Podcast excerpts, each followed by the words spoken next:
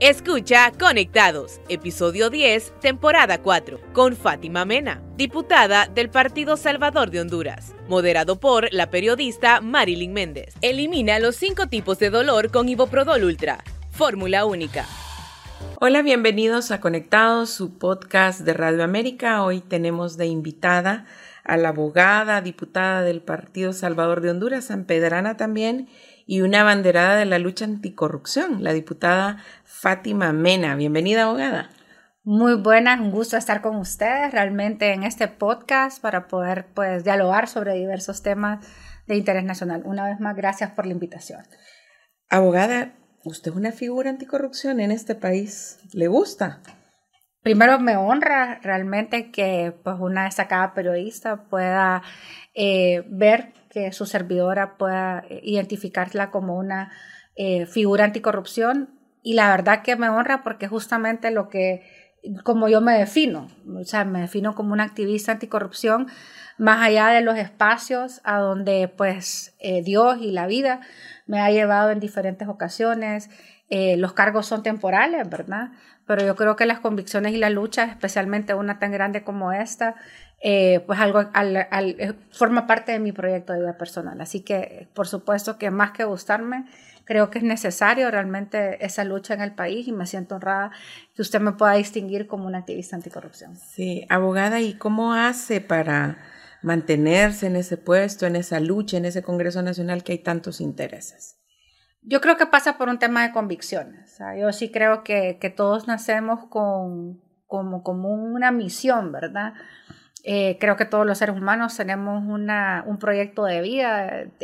algunos creyentes decimos que desde que estamos en el vientre de nuestras madres, pues hay realmente un diseño de vida. Yo cuando pues eh, logro eh, ver desde dónde vengo, para mí em, sí me ha marcado mucho el tema de la justicia, el tema de la igualdad el tema de la honradez, de la honestidad, del servicio público. Eh, entonces, em, ha sido como parte de mi historia también en medio de mis momentos de dolor, de frustración, ver cómo la corrupción realmente nos aleja de poder vivir en una sociedad eh, que sea mucho más igualitaria, con dignidad, con desarrollo. Entonces, em, es difícil, obviamente, en un ambiente como el nuestro, pero es como lo lógico hacer, o sea, es como cuando usted entra a su casa y usted, su casa está desordenada, o sea, lo lógico es empezar a poner orden. Entonces yo siento que mi casa, Honduras, eh, uno de, los principales desórdenes que tiene es justamente el imperante corrupción y eh, con humildad le digo y, y agradecimiento a Dios, he aceptado un llamado porque lo que hago lo hago por convicción pero también porque he sentido la vocación para hacer el trabajo que desempeño. Sí, y también la vemos que se mantiene en sus ideas, ¿verdad? Así como llegó al Congreso con el PAC, sigue, aunque cambia de partido, ¿verdad? La verdad siento que lo que nos ha, cambiado es el nombre del partido, pero no la plataforma política. Eh, mis participaciones siempre han, sido dentro de un movimiento que fundó el ingeniero Salvador Narral allá por el 2011 eh, cuando lanzó por primera vez el Partido Anticorrupción. De hecho, fui a las fundadoras del PAC. Eh, fui la primera coordinadora del departamento de Cortés, logramos una victoria importante junto con mis compañeros y compañeras de lucha en su momento, logramos una buena representación. De hecho, Cortés, la mayor cantidad de diputados eran del Partido Anticorrupción. Eh, luego, en un, segundo, en, en un segundo intento, fue cuando nos quitaron el PAC, pero Salvador Narrala se mantuvo vigente y le acompañamos en la alianza contra la dictadura del 2017, donde él logra un triunfo, un triunfo en las urnas, pero vemos como el fraude electoral del 2017 pues le aleja de la posibilidad de ejercer ese, ese cargo. Y bueno, eh, para las elecciones del 2021 eh, ya Salvador constituye el Partido Salvador de Honduras, pero que viene con una plataforma que nace y surge desde el, desde el 2011 y eh, pues tengo la oportunidad nuevamente de, estar, de acompañar en este proyecto a donde pues la lucha contra la impunidad y la corrupción, la defensa de los valores democráticos, son creo yo que los dos principales pilares sobre los cuales descansa el Partido Salvador de Honduras. ¿Qué diferencias notorias nos puede mencionar del Congreso cuando estuvo representando al PAC y de este Congreso? Realmente, ¿ah? Hay muchas. La verdad que, la verdad que, a, ver, eh, principalmente creo que pues, la similitud es que son cuatro fuerzas políticas, ¿verdad? Eh, prioritarias. Eh, ahí es primera vez, si es, cierto, se logra romper el bipartidismo. En aquel momento es la primera vez que hay una democracia como multipartidaria. En esta, en, pero realmente muy dividido entre los que luchamos por un multipartidismo y el bipartidismo constituido. Hoy ya no hay esa lucha, sino que más bien hay una como recomposición del poder hacia un tripartismo, ¿verdad? Este, hay algunas prácticas que pues eh, desafortunadamente me siguen desagradando. Tenemos una ley orgánica nefasta. Cuando yo fui diputada por primera vez en el 2014, tengo dos periodos, 2014-2018, eh, y luego nuevamente este 2022-2026. En el primer periodo recuerdo que el Partido Nacional dejó amarrado al Congreso con una nueva ley orgánica que ha sido pues realmente nefasta para la democracia representativa porque es de corte presidencialista, es decir, aunque habemos 128 diputados y diputadas, ahí el que manda en realidad son los que tienen atribuciones conforme a la ley, y es el presidente y los secretarios. De ahí el resto de la junta directiva siempre ha sido eh, como más decorativa, con pena, pero esa es la verdad las comisiones sin plazo, no se, no se establece un periodo sobre el cual deban de presentar informes, deban presentar sus dictámenes. Entonces eso básicamente debilita eh, la, al Pleno, al ciento, a los 128, y eh, fortalece y, y, al, al, sistema presidencialista, que claramente para un parlamento, para un Congreso es antidemocrático, porque el, en un Congreso Nacional, yo siempre eh, le comento que hago esta, yo eh, he sido docente universitaria, pero hay una pregunta que me encanta y la hago en casi siempre. Y le pregunto a mis alumnos, ¿quién es la máxima autoridad del poder legislativo? De cada uno de los poderes, pero la que más me llama la atención es que la gente cree que la máxima autoridad del legislativo es el presidente del Congreso, cuando la máxima autoridad del Congreso son los 128 diputados, es decir, el Pleno. Y ahí es donde se toman decisiones. Y ese Pleno fue debilitado, y hay que decirlo, por el mismo Partido Nacional, cuando se, en el 2014 vienen cuatro fuerzas porque ya tenían los resultados y dejan una ley orgánica de corte presidencialista. Y ahí hemos visto que incluso ahora eh, el nuevo libre, que ahora es gobierno, instrumentaliza también esa misma ley para ejercer eh, un sistema eh, presidencialista y poder tener actitudes dictatoriales que obviamente socavan eh, la, democracia dentro del Congreso. Sí, tampoco están interesados en cambiarlo. Bueno, dicen que esas sillas de los presidentes tienen algo, ¿verdad? Una vez se llega al poder, no sé, tanta, tanta literatura incluso, no hablan de las sillas, otros hablan del anillo del poder, ¿verdad? Em, eh, definitivamente que, que sí, ahora veo que hay muchas resistencias, pero yo sí siento que hay una necesidad de que nosotros poder construir una nueva ley orgánica, una ley orgánica que le devuelva al Poder Legislativo, al Pleno, eh, la, la, garantía de poder operar como un, un ente que realmente respeta la democracia. En este Congreso usted es parte de la Junta Directiva, ¿verdad? Sí, soy la sexta vicepresidenta. ¿Y eh, cómo hace Fátima Mena para yo la veo como que está en medio de Salvador Narrala y de Luis Redondo. Bueno, lo que pasa es que yo no creo en el, sistema eh, en el sistema binario. O sea, yo no creo que la vida es izquierda, derecha, arriba, abajo, este, bueno, malo. O sea, yo siento que realmente eh, la, la, vida, eh, hay toda una gama de colores en medio, ¿verdad? Y yo, para empezar, eh, no soy ni Salvador Narrala ni Luis Redondo, o sea, yo soy Fátima Mena. Le quiero aclarar que políticamente yo, yo soy, me siento parte del, PSH, reconozco que el, el, líder de mi partido es el ingeniero Salvador Narrala, reconozco que el líder de la bancada es el diputado Yossi Toscano, y, y, lo hago no porque, no, no necesariamente porque, porque yo no creo, yo creo en las instituciones y respeto la institucionalidad. Y el presidente del Partido Salvador de Honduras es el ingeniero Salvador Narrala.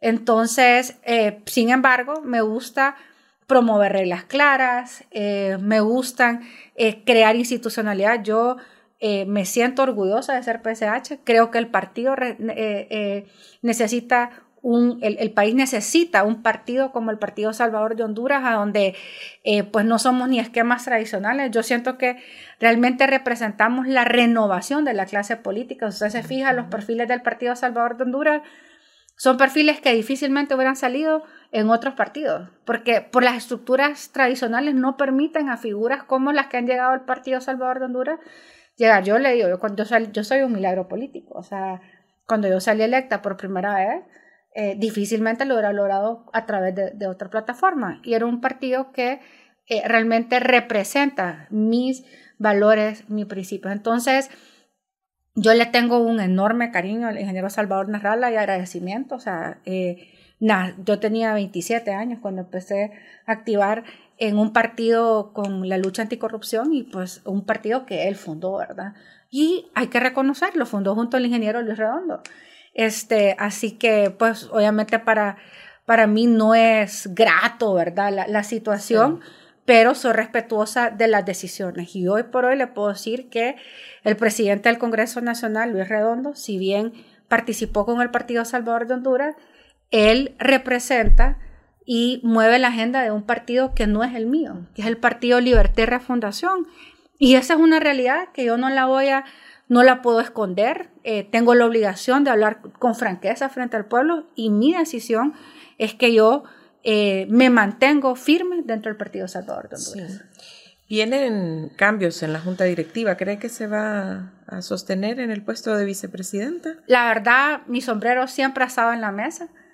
Eh, cuando con la crisis de la Junta Directiva, yo siempre dije, bueno, si parte de los acuerdos y los diálogos para tener estabilidad es que necesitamos elegir nuevamente a la Junta Directiva, yo no tengo eh, ningún interés personal en aferrarme a, un cargo directivo porque siento que voy a ser diputada anticorrupción con, con una hacia arriba o con una hacia abajo.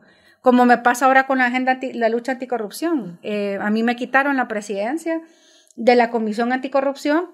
Sin embargo, yo sigo apoyando al actual presidente, a quien respeto, le tengo un gran cariño, sé que es comprometido, el doctor Yávez Avión, porque yo no creo que para hacer el bien uno necesite títulos, ni unciones ahí, que le, o sea, yo creo que cuando hay una convicción, lo voy a hacer. Y mi trabajo como legisladora eh, lo voy a seguir realizando y creo que sería sano, pues en un proceso de, de elección de la nueva junta directiva, pues realmente lograr los acuerdos y consensos necesarios eh, para poder tener una junta que ayude al proceso de democratización dentro del Congreso Nacional. Usted mencionaba que el diputado Luis Redondo ya no sigue eh, como las reglas del PSH, por decirlo así. Pero no sería la primera vez que usted vea a un compañero suyo alinearse con otro partido. En el PAC les pasó bastante, ¿verdad? Sí, en el, dentro del partido, bueno, fue después de la Corte Suprema, tuvimos eh, pues básicamente eh, cuatro bajas. una compañera se fue por el Partido Liberal, otra se fue por el Partido Nacional. Eh, y, los, y los otros dos, en este caso Marlene Alvarenga y Liberato Madrid, pues crearon la corriente eh, dentro del partido que eventualmente fue la que utilizó Juan Orlando para quitarle el partido a Salvador. Eh, entonces, em, no comparto, por eso le digo que yo tengo muy clara hoy por hoy la posición de Fátima Mena, o sea, yo estoy con el Partido Salvador de Honduras, me siento del Partido Salvador de Honduras y voy a seguir luchando por el Partido Salvador de Honduras. Y Cortés tiene, ¿verdad?, esa similitud que le gusta apoyar eh, las corrientes de Salvador Narrala. Realmente el ingeniero Salvador Narrala eh, en el departamento de Cortés es una persona que tiene eh, mucha credibilidad, es una persona en el cual el sanpedrano y la sanpedrana se identifica, o sea, con la forma que probablemente a veces dice que Salvador es políticamente incorrecto, al sanpedrano le gusta que Salvador eh, diga las cosas de enfrente, lo que piensa, lo que son. Yo creo que eso le ha, ganado pues mucha, muchos adeptos y, confianza por parte de la ciudadanía. Y Salvador tiene una característica que, bueno, un hombre cuántos años lleva en la televisión, o sea, más allá de ser un político, Salvador ha sido eh, un generador de opinión pública, un reconocido eh, periodista, ¿verdad? Comunicador social en el país. Entonces la gente ya lo conoce Entonces, el que decide querer a Salvador lo quiere así, como es, porque a los políticos muchas veces es cuando nos conocen solamente por la, fase política. Creo que el, parte de la simpatía de Salvador es que conocemos otras facetas de Salvador que son más de carácter personal, lo cual eh, permite tener como más empatía con eh, la figura del ingeniero Salvador Narrala. Sí, y tendría que ver eh, también que al sanpedrano o a la población de Cortés no le gusta la política. Yo creo que lo, que pasa es que la política tiene, eh, tiene su propia idiosincrasia. La, hacer política aquí en Tegucigalpa es diferente que hacer política en San Pedro Sula. Hacer política en San Pedro Sula es diferente que hacerla en Santa Rosa de Copán. O sea, son diferentes, eh, son diferentes formas de verlo. En San Pedro no hay tanto cargo público, o sea, no hay tanto, tanto funcionario y empleado público como hay en Tegucigalpa. En San Pedro Sula y en, realidad en la zona norte del país, usted sabe que más del 60% del Producto Interno Bruto sale justamente del departamento de Cortés. Por lo tanto, allá la mayoría de, los ciudadanos y ciudadanas son más em, trabajadores y trabajadoras, emprendedores. Entonces ven la política desde una forma distinta y honestamente no es que no le guste. O sea, solo que tienen una idiosincrasia distinta a la que hay en la capital. Y al ingeniero Salvador Narrala, a no ser un político como de cuna, sino que haber salido de la televisión y de sus empresas para haber incursionado, esta es una innovación política, realmente él es un emprendedor político. Entonces creo que hay bastante, bastante empatía por la forma en la que Salvador se conduce. Sí, y hablando de San Pedro, usted estuvo de, regidor en la alcaldía municipal, vemos bastantes eh, confrontaciones en la alcaldía, ¿verdad? También que llegaron a una alianza. ¿Qué es lo que ha sucedido ahí? Bueno, creo que uno de los problemas de la alianza eh, que se hizo con, con, Libre en su momento es que era una alianza, fue una alianza en su momento más coyuntural que una alianza eh, programática. O sea, yo creo que em, al no haber claridad sobre eh, por ejemplo, el, plan de gobierno, lo que se iban a hacer. Entonces ha generado y obviamente la crisis de la Alianza Nacional pues ha impactado en donde se dieron alianzas locales como es el caso eh, de, San Pedro Sula. Eh, así que, por ejemplo, hoy tenemos una división entre el alcalde Roberto Contreras con el vicealcalde de Libertad y Refundación, el abogado pues Omar Mengíbar, lo que claro viene a impactar también en el modo de la gestión del gobierno local. Sí, o sea que la división no es solo a nivel presidencial. El caso de, San Pedro también hubo una ruptura, ¿verdad? Inicial, o sea, casi, incluso la ruptura en San Pedro fue antes de la ruptura eh, del Partido Libertad y Refundación con eh, el ingeniero Salvador Narrala, más que todo porque el ingeniero Salvador pues se dio un margen de tiempo, ¿verdad? Para ver, bueno, entender que que eran, venían de 12 años del Partido Nacional, dar un margen de tiempo para poder ver si eh, había o no había, había voluntad. Yo creo que en ese sentido Salvador fue extremadamente como tolerante, benevolente, para, y, dio pues ese, ese, ese compás de espera al Partido Libertad y Refundación, quien pues desafortunadamente eh, ha demostrado pues eh, por parte de la coordinación general realmente no tener la capacidad de cumplir los acuerdos los que, que suscriben. Sí. Se dice mucho de la cuota política del PSH y que aunque no se hubiese hecho esa alianza, ellos ya tenían ganadas las elecciones. Lo han dicho varios dirigentes de Libre. En realidad, ¿cuánto fue el aporte del PSH al gane de, de Xiomara Castro para la presidencia? Lo han dicho algunos dirigentes que han perdido el piso. Creo que, creo que así como, como los presidentes de los poderes se enamoran de la CIA, eh, los dirigentes, especialmente después de tanto tiempo en llanura, pues realmente el poder los ha embriagado. Muchos hemos visto que personas que eran accesibles, humildes, ahora no caminan, levitan y, y, y eso es algo que desafortunadamente son los efectos que muchas veces tiene tiene, tiene el poder y no solamente ha pasado ahorita, ha pasado en otros gobiernos, ¿verdad? Eh, creo que, creo que, que en algo que hasta el, mismo presidente Zelaya lo dijo en su momento, o sea, que sin, sin Salvador no se hubiera ganado. O sea que, y eso lo ha dicho el coordinador, lo dijo de forma reconociendo el aporte que el PSH hizo.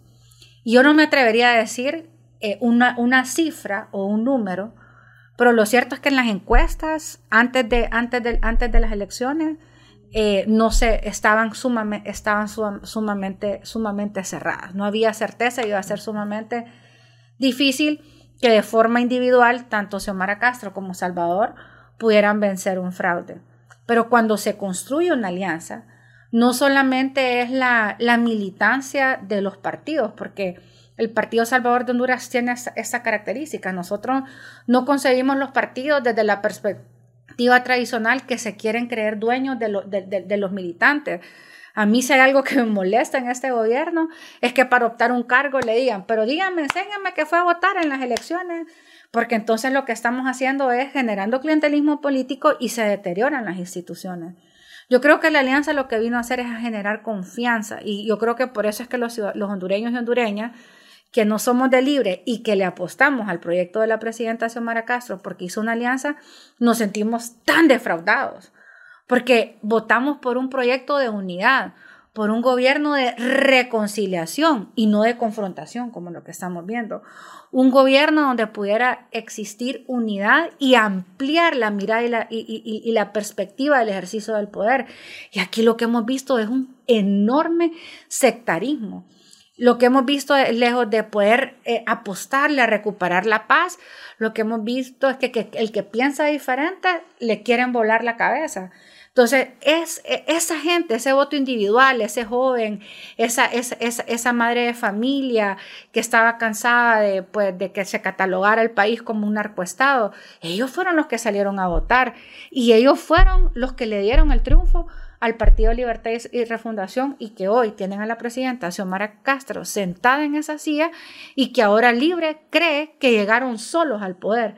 Y realmente eh, hay un enorme desencanto, se lo puedo decir. Nosotros como Partido Salvador de Honduras nos sentimos realmente defraudados por parte de cómo Libertad y Refundación ha conducido el gobierno con, eh, con responsabilidad, porque por eso es que eh, nosotros sentimos una doble obligación de, si bien es cierto, hacer una oposición constructiva, también alzar la voz en aquellos temas a donde había un compromiso y que no se ha suscrito, porque nosotros sí creímos en un proyecto de un gobierno de reconciliación nacional y no un gobierno como el que estamos viendo ahorita en muchos aspectos, a donde hay mucha confrontación, falta de tolerancia, no hay diálogo político, mucha imposición, incluso deterioro de la institucionalidad.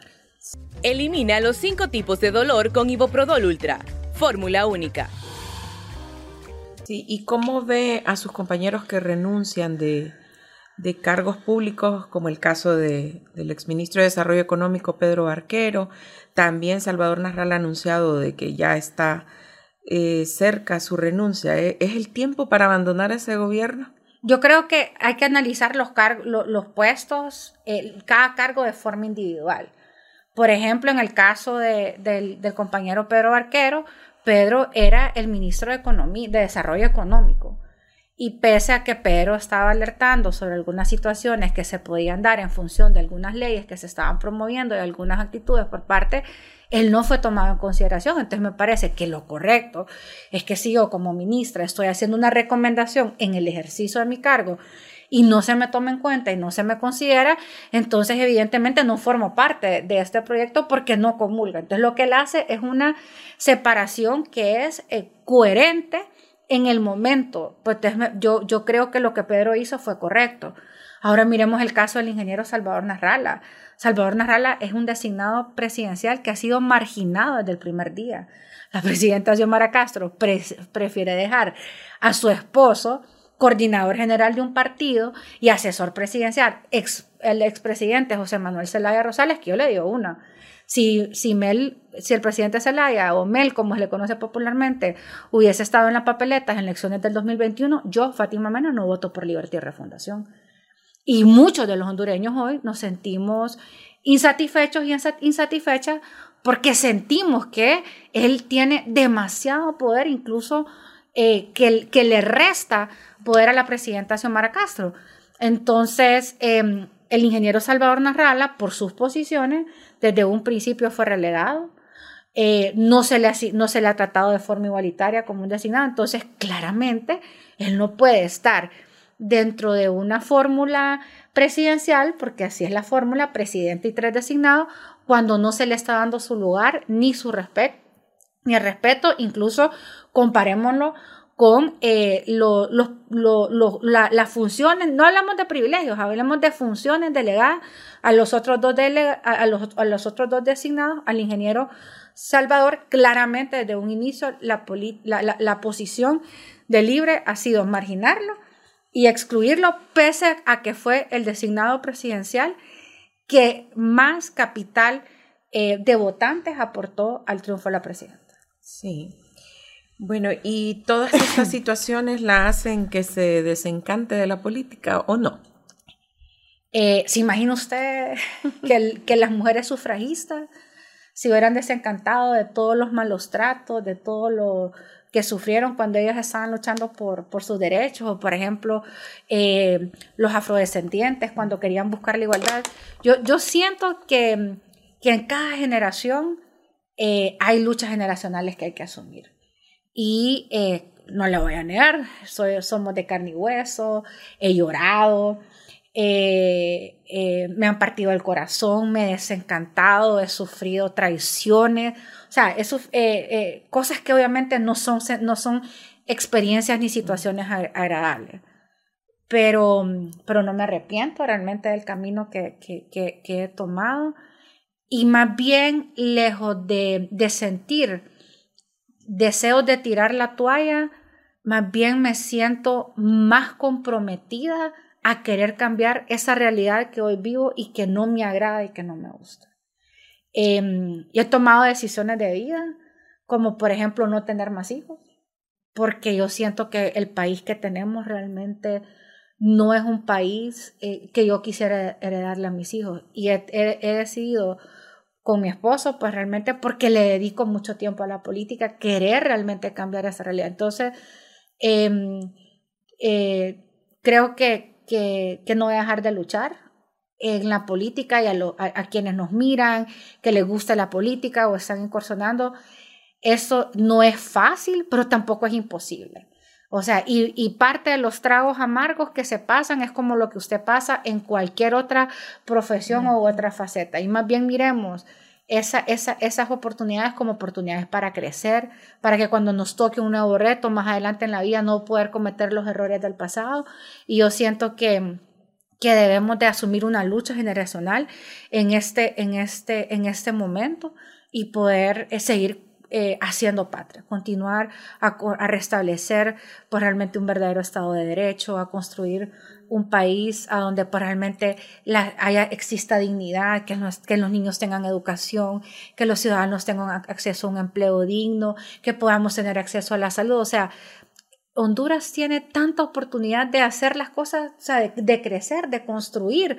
Aquí no hay que inventarnos el, agua caliente, ya tenemos modelos de países que han desarrollado em, y pasa justamente por la construcción de estados verdaderamente democráticos. Sí, y decir las cosas tan sinceramente, abogada, tan frontalmente, les ha traído ataques en redes sociales a sus compañeras también cada vez que emiten algo. ¿Cómo manejan eso?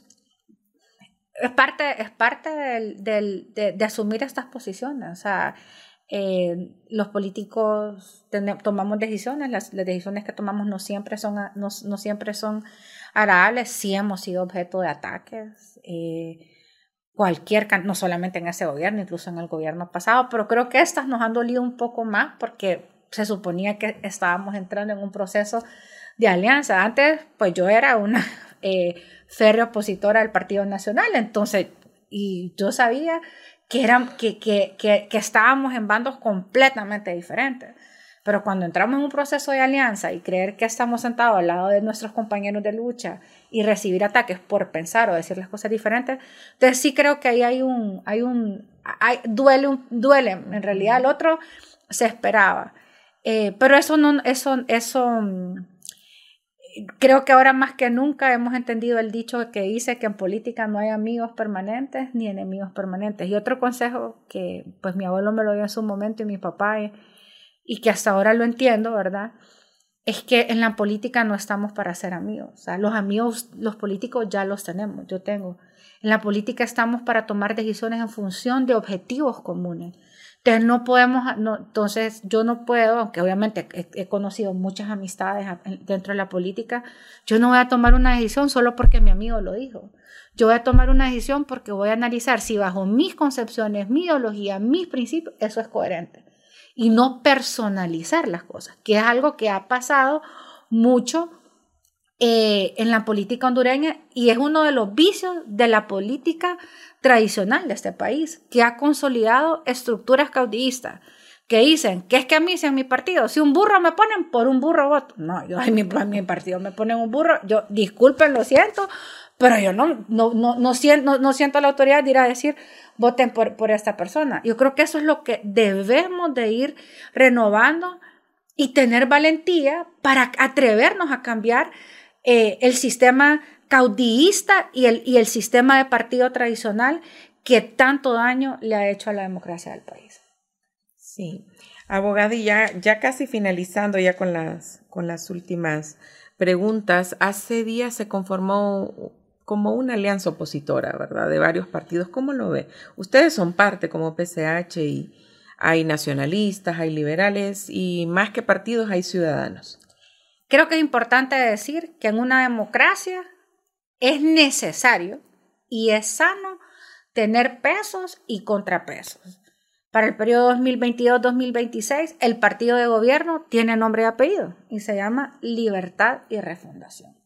Por lo tanto, el resto de la fuerza, Partido Salvador de Honduras, el Partido Liberal, el Partido Nacional, la Democracia Cristiana, el PAC, la Alianza Patriótica, yo creo que son los seis partidos, los partidos que sobrevivieron, ¿verdad? Este, este, este, este, último proceso, son los partidos de oposición. Y en una democracia sana, el diálogo de la oposición para poder construir posiciones y contrarrestar aquellas que no se comulga con, con, el partido de gobierno es una práctica sana, incluso necesaria. Entonces, yo creo que el diálogo eh, eh, es importante.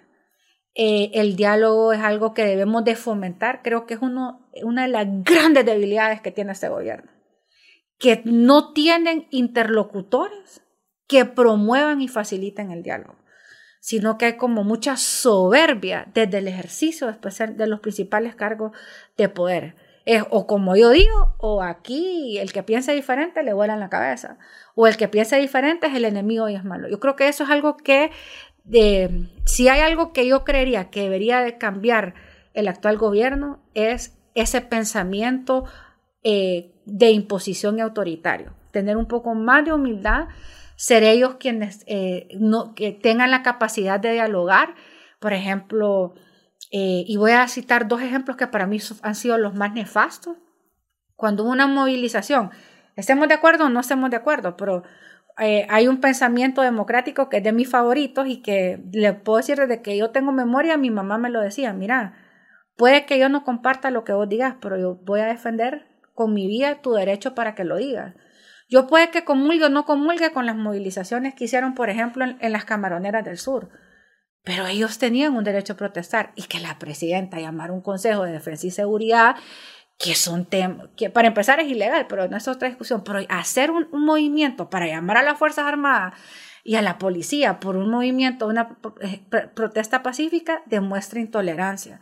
Que el coordinador de Libertad y Refundación haya llamado una movilización cuando el activismo anticorrupción hizo una movilización para pedir una CICI y reforma y montarle una paralela y desmovilizar, me parece que definitivamente eso demuestra la falta de tolerancia y la falta de capacidad de tener diálogos políticos. Creo que son de las principales cosas que de forma inmediata debe mejorar el, gobierno para poder realmente construir y decir, ganar las elecciones solo porque libre es hoy gobierno del Ejecutivo en una democracia representativa y los invito a leer los primeros cinco artículos de la Constitución de la República, ahí se establece la forma de gobierno.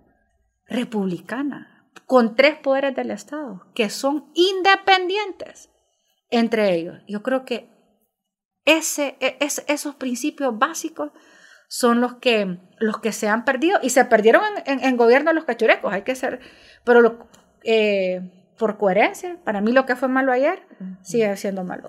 Sí. Algunos de ellos pareciera que siguen en oposición, siendo gobierno. Las sí, o sea, yo creo que, por ejemplo, llamar a movilización, para empezar, las calles no son de ningún partido. Y aquí el que se quiera atribuir eh, las calles a un partido, me parece que, me parece que, que, eso está mal. Las calles de la, del pueblo, de la ciudadanía. Y hoy libre el gobierno. Ellos tienen un presupuesto que mal ejecutado, por cierto, porque no han ejecutado eh, los recursos.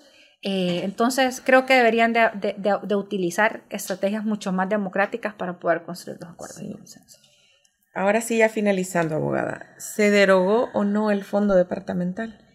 Vamos a ver, se derogó la ley que crea el fondo departamental para poder tener una, ese era uno de los principales pactos de impunidad. Y como le digo, así, eh, yo sé que esto es algo que le ha dolido mucho, especialmente a algunos diputados del Partido Nacional que se han molestado, pero el Partido Nacional en su gestión hizo muchas violaciones a la Constitución y a los procesos parlamentarios. Eso no quiere decir que se vaya a justificar que en el Congreso se quiera hacer lo mismo. Pero la ley, la constitución claramente establece cuáles son las mayorías calificadas. Y hay dos mayorías. La mayoría calificadas que únicamente se pueden establecer en la constitución y el resto es, se necesita una mayoría simple para aprobar cualquier ley. Cuando ellos aprobaron esa ley, lo hicieron con una mayoría simple, no lo hicieron con una mayoría calificada. Ellos no le hicieron una reforma constitucional para poder crear el fondo departamental.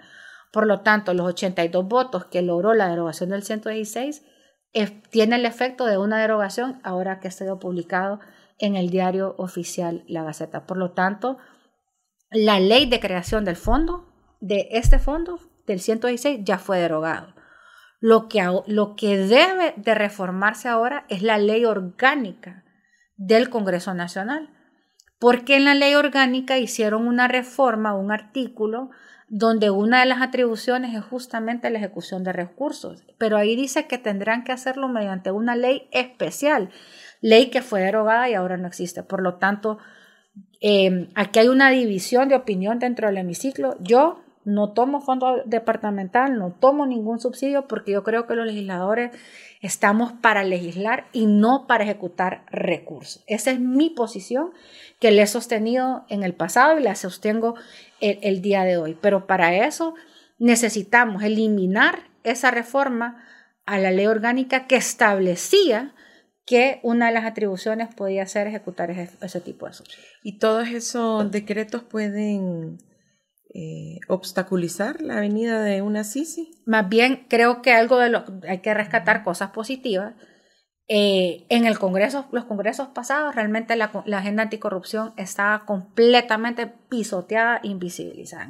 con el Partido Nacional, lejos de tener avances en la lucha contra la impunidad y la corrupción, tuvimos la creación de obstáculos. Código Penal de la Impunidad, el decreto 57-2020 que limitaba la posibilidad del Ministerio Público, el decreto 93-2021, que fue de los más nefastos, a donde hay incluso una comunicación de Etel Deras, que era la presidenta de la Comisión Nacional de Bancos y Seguros, dirigida a Mauricio Oliva y a Tomás Zambrano, diciéndole que no reformaran esa ley de lavado de activos. Pero aún así crearon el 93-2021 y el 116-2019 que eh, Jiménez Mayor básicamente fue el pacto de impunidad que le crean para tapar y obstaculizar las investigaciones de los que se han enriquecido de forma ilícita, que la mayoría son funcionarios y funcionarias.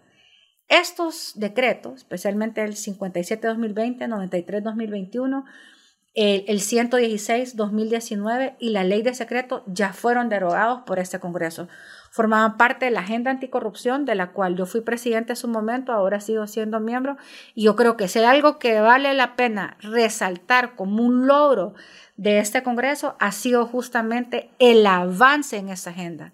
Ese avance ha permitido que ahora eh, la misión de expertos que se, se ha encontrado en estos días aquí en el país puedan llevarse como avances para el informe del secretario general que pueda venir a abonar a generar un ambiente mucho más favorable para una pronta instalación de una CICI. ¿Y faltarían cuáles? Mire, si me lo pregunta, si nos vamos al memorándum de entendimiento, porque para mí ahí está, en el numeral 6 literal de ah, esta ley de colaboración eficaz, que ya estamos para tercer debate. Y el que es más polémico es ahí habla sobre alguna reforma que garantice que el, mecanismo se pueda constituir como eh, acusador privado, o sea, como parte en juicio. Entonces hay dos, dos, dos mecanismos de hacerlo. Uno es un, un, proyecto que presentó la diputada Xiomara Hortensia, que es un proyecto orientado a elevar a rango constitucional el mecanismo internacional. Y hay otro que yo presenté, que es una reforma al Código Procesal Penal utilizando la figura de acusador privado para que el mecanismo se pueda constituir como parte en juicio. Yo seguí el modelo que utilizó CICIG en Guatemala. En Guatemala era querellante adhesivo. Bueno, aquí vamos a utilizar dentro del Código Penal la figura de acusador privado. ¿Cuál es la diferencia? Una reforma constitucional requiere de dos legislaturas y 86 votos. Nosotros ya vimos con la derogación del 116 que a lo más que logramos llegar fue 82 votos. Entonces, apostarle a una reforma me parece mucho tiempo y demasiado riesgoso. Entonces, yo por eso sostengo que la mejor vía es a través de una reforma al Código Procesal ¿Y la amnistía política? La amnistía política, eh, yo particularmente estoy esperando que se pronuncie, eh, en este caso, la misión de expertos para que ellos nos den el análisis técnico realmente, eh, el, obstáculo que, que, es o que representa para el trabajo de la CICI. Y si ellos dentro del diagnóstico elaboran alguna recomendación, que no les quede la menor duda que la bancada del Partido Salvador de Honduras está lista y preparada para hacerle reformas al decreto 04-2022 en caso que la misión así lo requiera. Muy bien, abogada. Y vamos a año político. ¿Va a seguir trabajando por su, su departamento? Bueno, yo, eh, como le dije, soy una, soy una, eh, una activista anticorrupción de, de, de, convicción. Es parte de mi proyecto, mi proyecto de vida. Quiero seguir y voy a seguir siendo política activa, independientemente si participe o no participe en un cargo de elección popular. Y me siento súper orgullosa de representar el departamento de Cortés y representar causas nacionales. Porque la verdad que me, me agrada mucho estar en departamentos que no son el mío y que realmente se reconozca eh, el trabajo que, hemos realizado.